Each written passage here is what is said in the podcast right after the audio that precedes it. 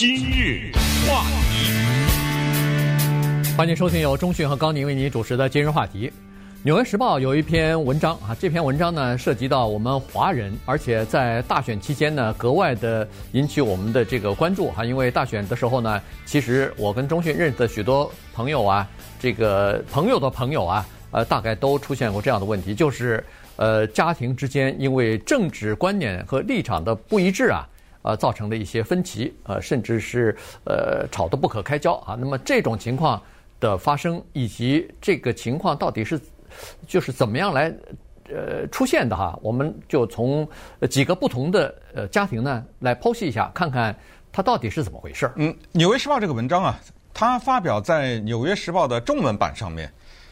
它的作者呢叫刘文啊，他的英文的名字叫 Tracy Wen Liu，他是一个自由职业者，从事记者呀、啊、采访啊、写写书啊什么之类的，写过五本书了。呃，其中一本书呢叫《这个世界上的种种告别》。所以他是这么一个背景的人。那么在进入到他的采访之前呢，我们先给大家做一些引导和一些铺垫，因为他的采访啊，主要采访的是华人上一代、下一代，也就是华人家庭两代人的区分。他讲的不是丈夫跟老婆或者是什么这种的吵架，或者亲戚之间因为政治理念不同的争吵。他专门采访的是这两代人。在进入到他的具体的采访之前呢，我们得把一些事情说清楚，这样的话才不至于在这个里面就产生一些误解。什么叫误解？就是哦，原来是华人的问题，不对，因为他说的很多问题不是华人独特的问题和华人独具的问题，我们要讲讲的是华人独具的问题，比如说代沟这个问题。这绝对不是华人独具独具的问题啊，对，对不对？早年，嗯，七十年代末八十年代初，我在中国学习英文的时候，当时就为一个 generation gap 怎么翻译成中文，还有过一段时间的小小的讨论呢，甚至学术界后来给翻译成代沟。因为现在大家都很熟，一说代沟，大家很熟。那个年代，像我父母什么这种人，你跟他说代沟，他他听不明白啊，他不知道这是哪两个字。就就听两个怪字代沟，呃，他根本不理解。现在大家都理解了。那个时候，当然这个词的出现实际上早于我们学习英文的那个年代。但是，就不管怎么说，就是说它的出现就说明它是社会问题的反应。那么这个就不是华人的问题。那比如说我们今天探讨说，呃，华人之间有代沟，那谁没有啊？对不对？好，那么这个问题呢，先跟大家讲清楚。我们探讨的不是。两代人的理解的区别，这个所有的社会基本上都存在。那么还有一个问题叫所谓站在历史正确的一边。呃，什么叫站在历史正确的一边呢？就是历史发展的过程当中，我们对于很多问题的看法是不一样的，是有矛盾的。可是最后，历史呢，把某一些理念、某一些人抛在了后面，他往前走了。那么那些人就站在了历史错误的一边。举例来说。现在有一个人说：“我坚决支持奴隶制，奴隶制太伟大了，它让美国的经济，尤其是南部的经济得到了这么大的发展。今天美国的伟大没有当年三百多年的奴隶的贡献，不可能。等等，我支持奴隶制。那么这个人就站在了历史的错误的一边，对吧？对。那么历史的发展呢，就把他抛弃在后面了。这个是一个跟大家也小讲一下。另外，再最后讲一下，就是所谓的崇古贬今的这个现象。”什么叫崇古贬今呢？就是觉得过去比现在好。这个呢，也不是华人这个社群里独特的，这是所有的民族裔啊文化当中很都存在的。那当然，早在孔子的年代，他就崇古贬今了，对不对？法先王嘛，他觉得在他认为中国最伟大的时代是尧舜的那个年代，对不对？呃，那个中国的古人都。崇古贬今，这个很可笑的古人。还要还要克己复礼啊，还要克己复礼，对不对？哎，那所以我们迟早有一天也会变成古人。顺便说一下，呃，美国的导演伍迪·艾伦啊，有一个电影叫《午夜巴黎》，讲的就是这个有趣的事情。呃，一个人他坐了一辆马车回到过去了，他非常怀念过去的那个年代，结果回到过去看到过去的人，发现过去的人怀念更过去的人，呃，就是这么一个事情，好吧？那么。话说到这儿呢，我们就来看一看这位叫做刘文啊，Tracy 刘的记者呢，他深入到美国德克萨斯州，对四个家庭还是几个家庭啊？对，四个家庭。哎，对，四个家庭呢，都是华人的家庭，四个家庭出现的两代人之间的冲突，进行了深入的报道，而且他这个报道啊，非常的客观。他访问了孩子，也访问了家长，对不对？两边都有。那我们看看引能不能引起我们听众观众的一些共鸣。那么同时呢，在把他的访问介绍给大家之前，呃，或者介绍的期间，我们也会把我们自己的一些感想和一些分析揉在其中啊。这个是一个很难得的机会，在大选年，让我们来讲一下这个话题。对。首先呢，背景是在今年六月份的时候，在全美国各地啊，都如火如荼的进行各种各样的抗议啊、示威啊，呃，主要是声援这个黑人的命也是命哈，呃，要求呃种族平等，要求这个警察呃减少暴力执法等等这方面的这个游行的时候呢，在德克萨斯州，显然这个 Tracy 刘家是德克萨斯的哈，所以呢。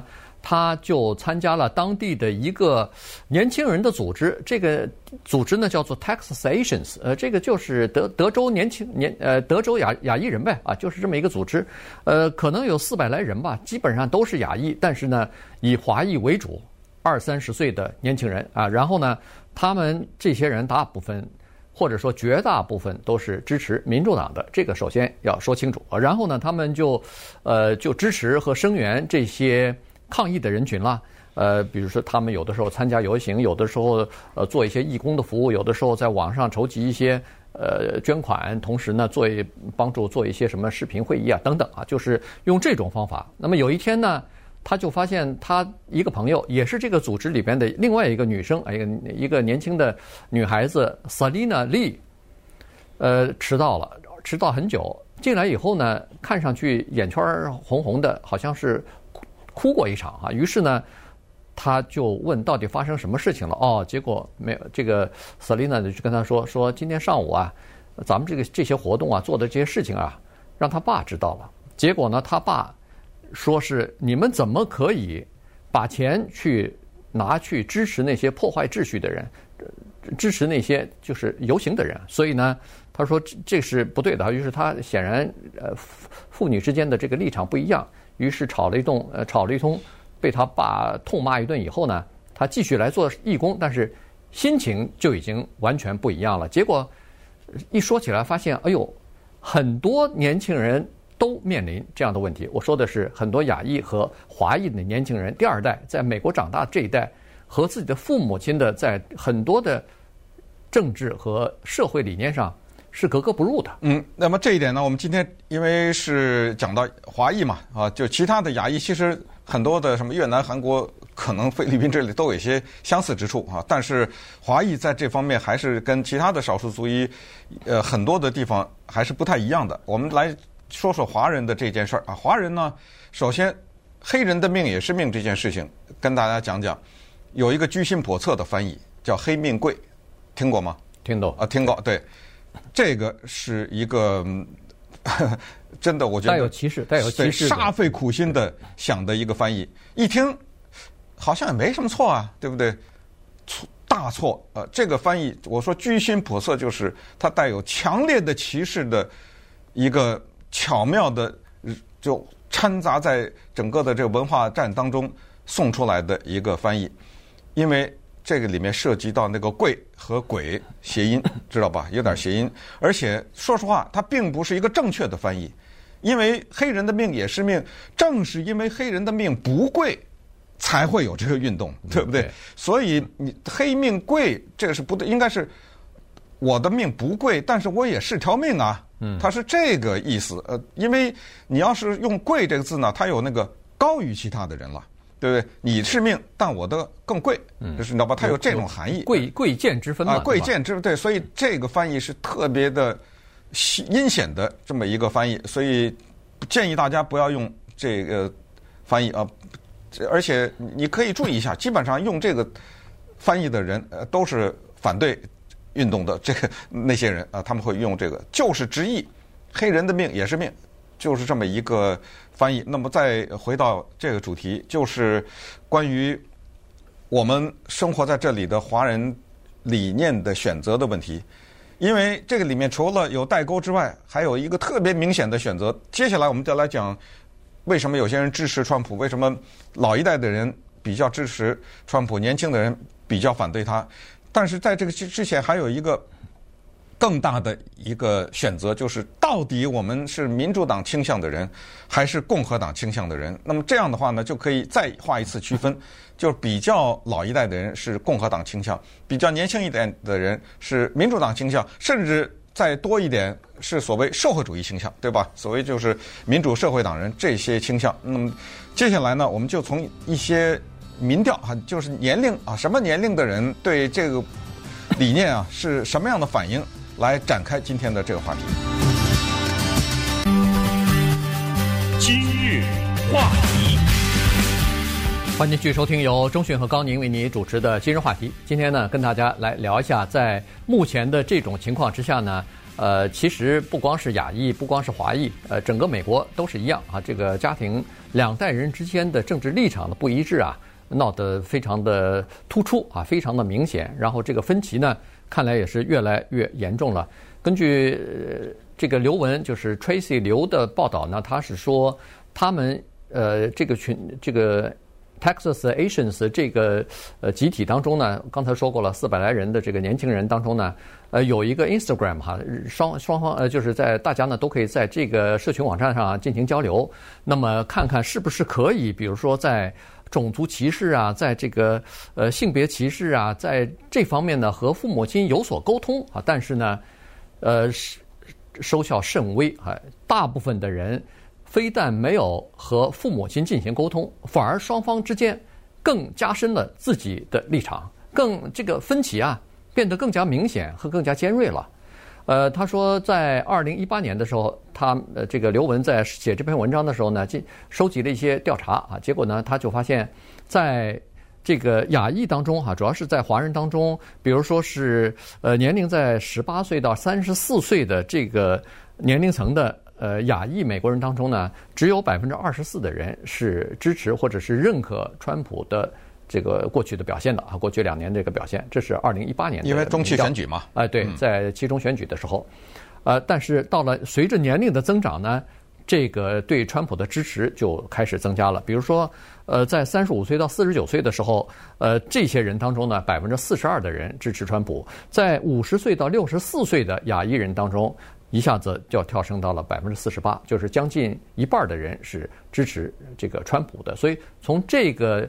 民调呢，就是二零一八年的民调来看呢，这个趋势是比较明显的，年龄和对川普的支持的程度，也就是说，这个年龄越大越保守，所以对川普的支持，呃，这个比例就越高。那么现在二零二零年呢，这个趋势依然保持这个势头。嗯，同时在华人的社区当中呢，和美国的主流有一小点不一样，就是这个支持啊。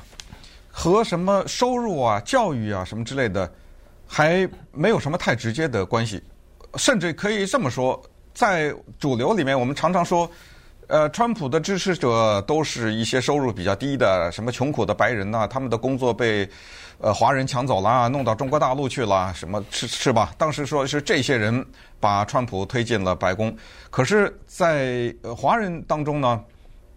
反而是比如什么收入比较高的，嗯，呃，学位比较高的一些人，呃，家庭比较稳固的这些人，他们是川普的支持者。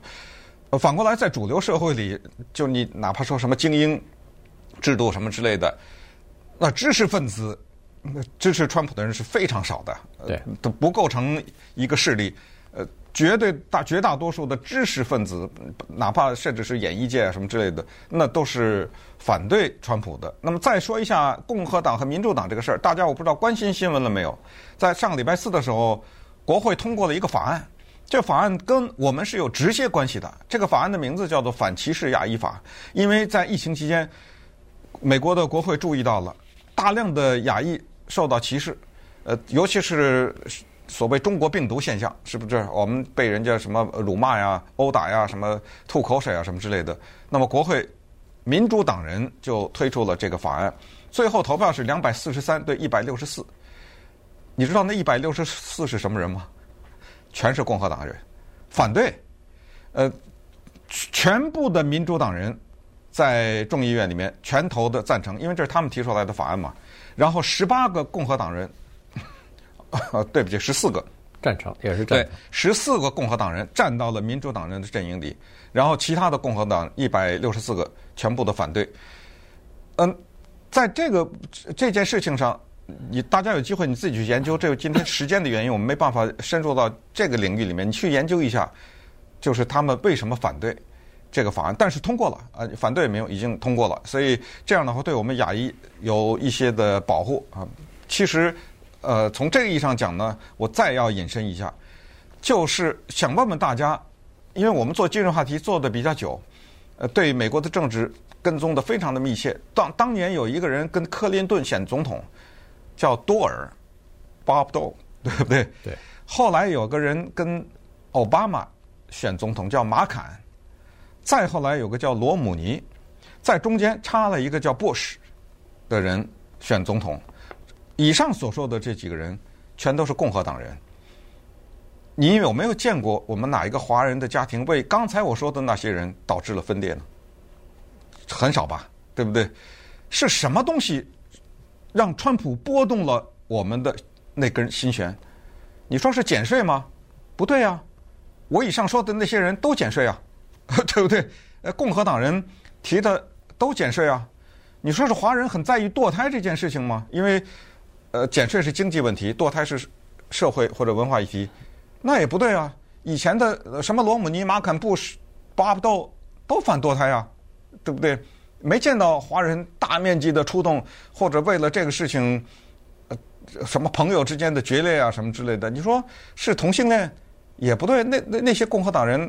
也反对同性恋啊，所以，呃，至少是在呃之前吧，在那个年代，对不对？而且在那个年代，好像再早像 Bob Dole 什么，这个都那个时候还不算是太大的竞选议题呢，对不对？那么大家现在先思考一个问题，就是是什么东西让这个人物 Trump 他拨动了我们那根心弦，就是让我们刺激了我们或者挑动了我们。你说他反共，嗯。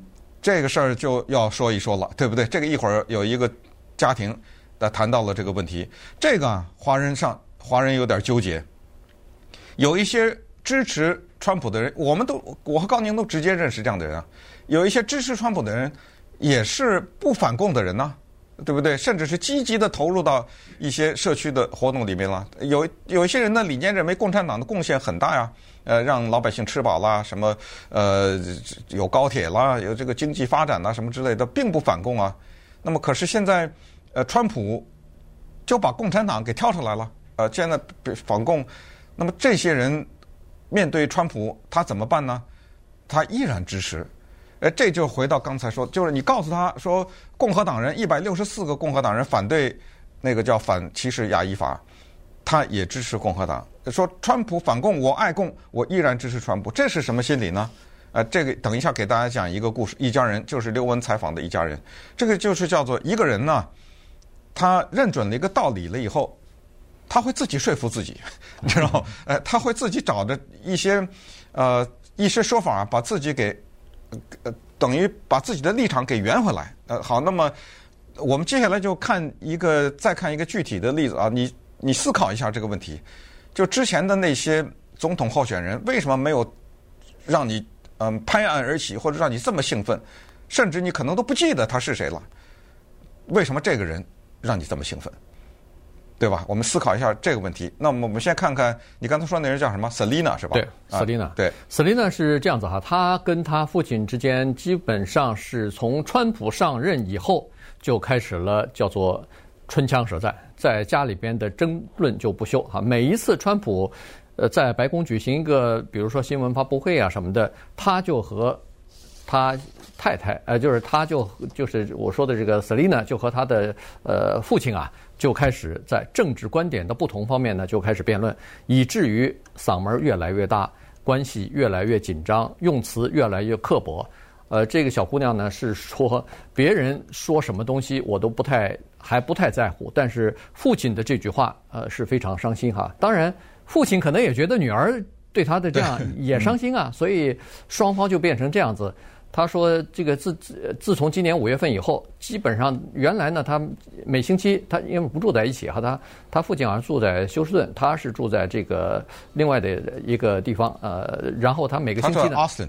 哦，对，Austin, Texas，对。哦，对，然后呢，他每个星期原来是回家去看父母的，但是自从吵得太凶了以后呢，呃，他就逐渐的好几个月没回去。他说：“我也想他，我也想我爸，因为他是他爸是有一个经营一个公司，就专门给人家家庭家庭做这个装修的哈，所以呢，呃，还很成功的。从小他就很挺崇拜他父亲的，觉得这是一个白手起家，然后，呃，显然是。”呃，很有成就的哈，收入也比较高的这么一个家庭，但是，呃，逐渐的，他说，我现在发现我们之间的这个政治的立场观点是，呃，越来对立越大哈，所以呢，他说，我想想看看他，呃，他经常现在还在继续工作，什么接触各种各样的人，呃，也可能会感染病毒啊什么的，我也挺担心的。可是问题，一回去就跟他吵，一回去就吵，吵的已经有点儿有点儿心都凉了哈，所以呢，就。你看，父母、父女之间的这个关系啊，其实也开始变得紧张了。今日话题，欢迎继续收听由中讯和高宁为你主持的今日话题。今天我们就来聊一下这个华人家庭里边的在政治方面的这个分歧啊，或者是分裂，呃，尤其是两代人之间的这个代沟啊，现在越来越明显，而且呃，已经伤及到了这个。家庭成员之间的这种关系了。刚才说的一个叫做 Selina 的，呃，这个父亲呃李先生和女儿之间呢是非常典型的。因为那个刘雯呢，他采访了这个女儿 Selina，同时也采访了李先生，就是 Selina 的父亲啊。这个父亲是说，我对他严厉啊，其实是希望他能够快点长大，快点成熟起来。因为他爸爸认为，李先生认为说，上街游行并不能让我们华人的生活变得更好。相反，他说，华人在美国生活其实应该是遵纪守法，应该是勤奋学习，应该是注重教育，应该是比如说呃注重自己的理财。然后这些东西，他的父亲认为和共和党的理念是相同的，和共和党的理念是呃一致的。于是呢，他父亲就是一个积极的呃这个川粉啊，在他说在北美的就是川粉助选团里边，他父亲是其中的一员。这个助选团呢，一共有大概八千多个华人的成员啊，所以呢，呃，经常呃就是宣宣传这个呃，川普又做了哪些贡献了，又又完成了哪些承诺了，然后呃等等啊，然后帮他拉票啊，帮他捐款啊。所以这个女儿呢，就说以前我觉得我还在上初中的时候出去。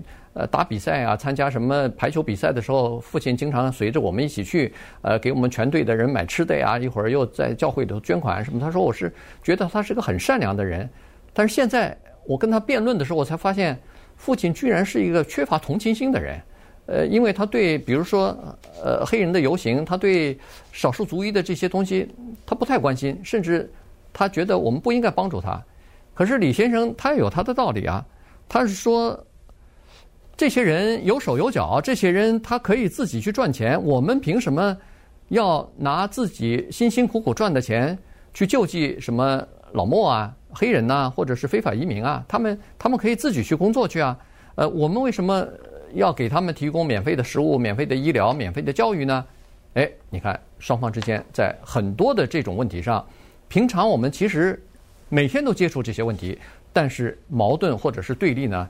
在川普上台以后，居然公开化了。嗯，这里面提到一个核心的东西，就是教育。在访问这对呃父女的过程当中呢，教育的问题隐藏在对话当中，但是你仔细一看，它凸显出来了。因为女儿说：“我爸爸受的教育是什么什么，对不对？”他爸爸说：“我女儿受的的教育是什么什么。”那我们看看他们互相说的是什么。那女儿说：“我爸爸在中国。”这里，呃，指的是可能是包含文化大革命了吧？恨不得，呃，可能啊，就是在中国受了三十多年的教育，在这个三十多年的教育里，形成了这样的几种价值观念，就我们说的三观之一啊，就是形什么一个价值观念呢？就是对同性恋人和对黑人和或者是其他的一些带引号的啊劣等的民族的一些厌恶，这是。一种，还有就是呢，对金钱的崇拜尤其是改革开放以后产生了从万元户到百万元户到亿万元户，对不对？哎，就是对这种就衡量一个人是否成功，就是看他的地位、他的金钱。至于他有什么几个二奶啊，什么这种啊，这谁不包啊？对不对？号称说在中国什么县一级、县以上以的干部都至少是两个什么之类的，对对，呃，就是对这种这是一个价值观念。另外一个呢，特别根深蒂固，也特别一针见血。他说的就是对于叫领导者的尊重。嗯，你再怎么样，他是一个领导人，你怎么可以媒体去？骂他呢？呃，他一说一句话都是错的，一说这叫什么国家呀？对不对？人家是不是老百姓投票选出来的？人家是一个是不是为了国家，为了什么美国更更强大，在辛勤的工作？你怎么一天到晚骂人家呢？人领导者就是一个一国之君呐，他就是家长啊，你要尊重他。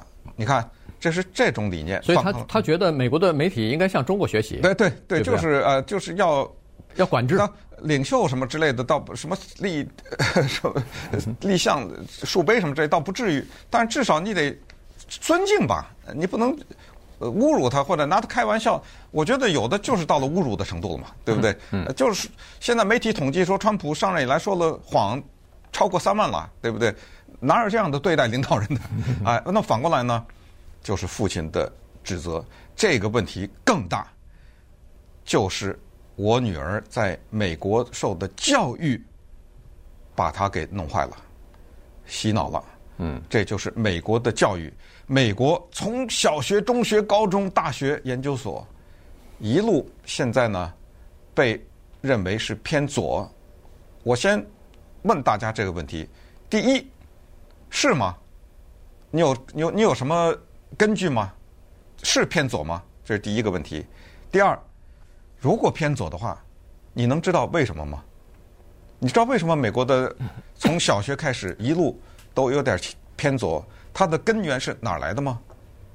跟哪几个人物有点什么关系吗？在美国的历史上是什么东西刺激了美国的教育界开始往左派转移呢？如如果是左的话，这个问题也跟大家提出来。还有就是刚才说的历史的正确的一边，就是这个社会呢，它在向前走，它在向向前发展。你可以认为它的发展是倒行逆施，看似是往前走了，实际是往后退了。所以我可能用别的办法把它拉回来，比如说选票之类的。这里面确切的说，你从堕胎了到枪支了，到同性恋人结婚了，到移民呐，呃等等这些大麻呀之类，你就想把这些问题慢慢慢慢在社社会当中都变成可以接受的了，都变成合法的了。哎，你可以说用我选票选一个总统，然后往大法官选找那个保守的大法官，呃，推翻他那些，呃，这这是一个，但是社社会它还是一步一步往前走。那么之前的铺垫业已完成，而且告诉大家呢，就是。在美国的学术界也好，在美国的精英界也好呢，很多的时候，对于这个少数族裔啊，他们获得的这些权益的发生，很多的时候是非少数族裔做的最后的关键的推动啊，就是那些不是少数族裔的人，他们做出来的这个推动。那么，为什么这些？不是黑人的人，不是华人，不是任何印第安人，不是什么的这些人，他干什么要推动你的权益？确切的说，就是一些白人，就是那些站在，比如说黑人的面声音这个抗议当中，大量的 不管是波特兰也好，芝加哥也好，那些白人，他图的是什么？啊，他们为什么走到这个行列中来？啊，这个呢，是一个给大家思考的问题。接下来，我们要针对一个。特别敏感的问题就是这么一对家庭，呃，母是母女还是母子啊？母女对不对？哎，关于共产党的问题，怎么面对和美国现在呃对川普的态度？今日话题，欢迎继续收听由中讯和高宁为您主持的今日话题。呃，今天呢，照理说是有四个例子啊，但是时间的关系呢，可能没有办法。但是我们呃挑几个比较。就是有代表性的这个例子来讲哈，接下来的这个呃母女呢是叫姚敏母女啊，这个姚敏呢十九年前来到美国，当时她只有四岁，跟着她妈哈。那她母亲呢是从南京来的。嗯。那她跟母亲之间的呃代沟，或者说她母亲为什么会支持川普等等，这个跟他妈妈的一个亲身经历有关系啊。因为呃，他母亲当年年轻的时候，二十三四岁的时候，自己开了一家服装公司吧，呃，生意相当的好，但是呢。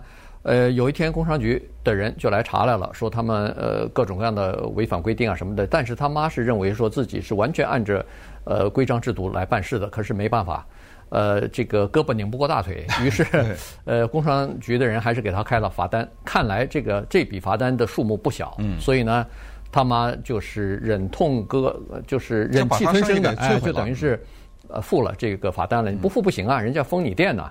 但是付了这笔罚单之后，他就没钱进货了。嗯，所以打那以后呢，是大概是因为资金不足、资金链断了，还是其他的原因吧？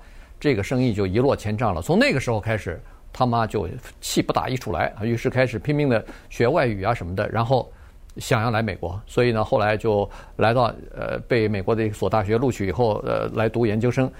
上飞机那一刻，他妈妈就已经暗自下定决心了，这辈子啊，再也不回中国了。嗯。他呢，怀着对共产党的深度的仇恨啊，离开了中国，因为自己的个人经历，可能还有一些其他的什么原因吧，对不对？好了，那么就把这个背景放在川普这个人的身上。一开始呢，大家可能有一种误解，说他说让美国更强大，咱们别管别人国家的事儿，从外国撤军什么之类的。哎，很多人觉得喜来利太讨厌，老是关心那个中国人权的问题。之前的。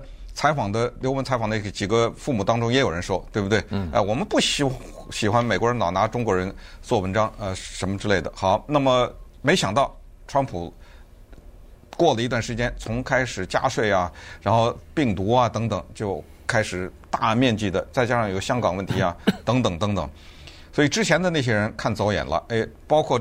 刚才我们说之前的访问的人说，我不喜欢民主党，为什么？因为民主党人如果什么拜登当选的话，他一定会呃在人权的问题上纠缠呐什么之中。但是你想了哑然失笑，因为第一拜登还没当选，第二在川普期间，这中美关系还还能降到更低吗？你告诉我，断断交了就快，对不对？那我们什么香港保护香港什么法案是谁通过的呀？对不对？呃，给中国呃加税啊什么这是谁通过的呀？包括什么大量的。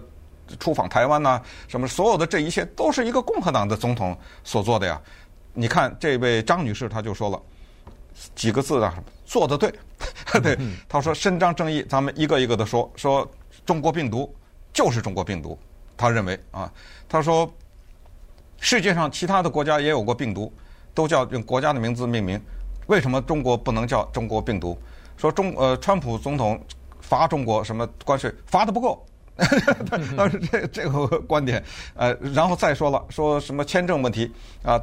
大家还记得七月份的时候，川普总统不是通过了什么签证？因为在在家上课啊什么之类的，对不对？对，呃、你就上网课不能签证，别来了什么之类的。这个张女士说了，活该啊！你知道吗？中国的学者，尤其是那个学博士的那个比较博士后那种比较高的学位的人，个个在中国偷偷的兼职，拿着美国的那个款项，偷偷的中国兼职，这样的行为，别说美国，哪个国家能接受啊？呃，罚的不够，他是他是这个态度。呃，就是封微信这件事，他也觉得封的好，非常高兴。哎，对，因为前段时间他曾经就呃年初的时候吧，这个呃就是这个疫情爆发以后，他在微信上自己发了一些言啊，就是有关于这个疫情的方面的东西被删除了，所以 他从此以后再也不上微信，再也不看。呃，这个就是微信上的任何的消息什么的，他说行，关关了微信最好，反正我也不用啊。所以就是说他的这个观点呢，他女儿后来就说了，他女儿说的一个东西很有一一挺有道理的，至少让他妈应该是呃反省，或者是至少是深思一下。就是这个女儿说，其实我不在乎我跟我母亲政治立场的不一样，但是我在乎的是她所有的事情。都出自于一一个东西，就是仇恨。他说，一个人当对某一个事情或者某一个国家有仇恨的时候呢，他所有的就是看事情的已经失去了公正，已经失去了这个立场了。他所看所有的东西都是不对的，都是戴着有色眼镜的。他说，在这样的家庭生活，我确实感觉到非常的压抑。嗯，然后接着说到歧视的问题，呃，人家张女士也有话说啊、呃，女儿说了啊，说在现在的抗议当中啊、川普总统挑动了这些种族之间的矛盾啊，他是一个种族歧视者。他妈妈说了，歧视有什么不好？对不对？有什么大不了的呀？你知道什么人被歧视？底层的人嘛，对不对？有几个人歧视 Bill Gates 啊？好，那怎么才能不扣歧视？不歧视？努力呀、啊，争取社会地位啊。对不对？这样的话，你社会地位高了，钱赚得多了，人们就没有办法歧视了。说，呃，川普总统歧视中国人，歧视中国的政策，那是打击恶势力啊，你知道吗？呃，他最后呢，他母亲还有一招，这个也是在华人的家庭经常看到的，但是这个我个人不不太鼓励，就是孩子，我为你的付出，嗯，对不对？呃，为了把你带大啊，为了养你，我。做了这个，我做了那个，我当时本来可以怎么样？为了你，我不怎么样。你就凭着这份上，还不听我的话去学医学？我我我这我这举例了，对不对？他最后他母亲来了一套这个，那么这个呢，在这一代年轻人身上不太有用啊。特别他说，他说每一次在政治立场上发生分歧的时候，或者说他觉得他有点吵不过我的时候，他就用所谓的辈分来压我，呃，有。所谓就我比你大，对不对？对我知道的。我是你妈，你听我的。对对对，对。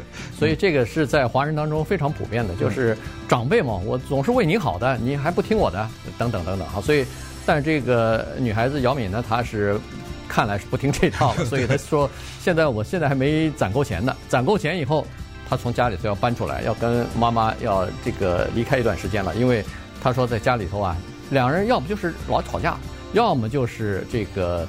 呃，他觉得特别的压抑哈，所以呢，这就是母女之间、两代人之间啊，在沟通方面出现了大的问题。当然，有很多情况不是说不沟通，而是沟通不了，因为很多的年轻人都碰到这样的问题，都试图和父母亲坐下来谈一谈沟通，但是没办法沟通不了。相反之间呢，双方之间更加深了自己，刚原来我就说就是更巩固、巩巩固了自己原来的立场。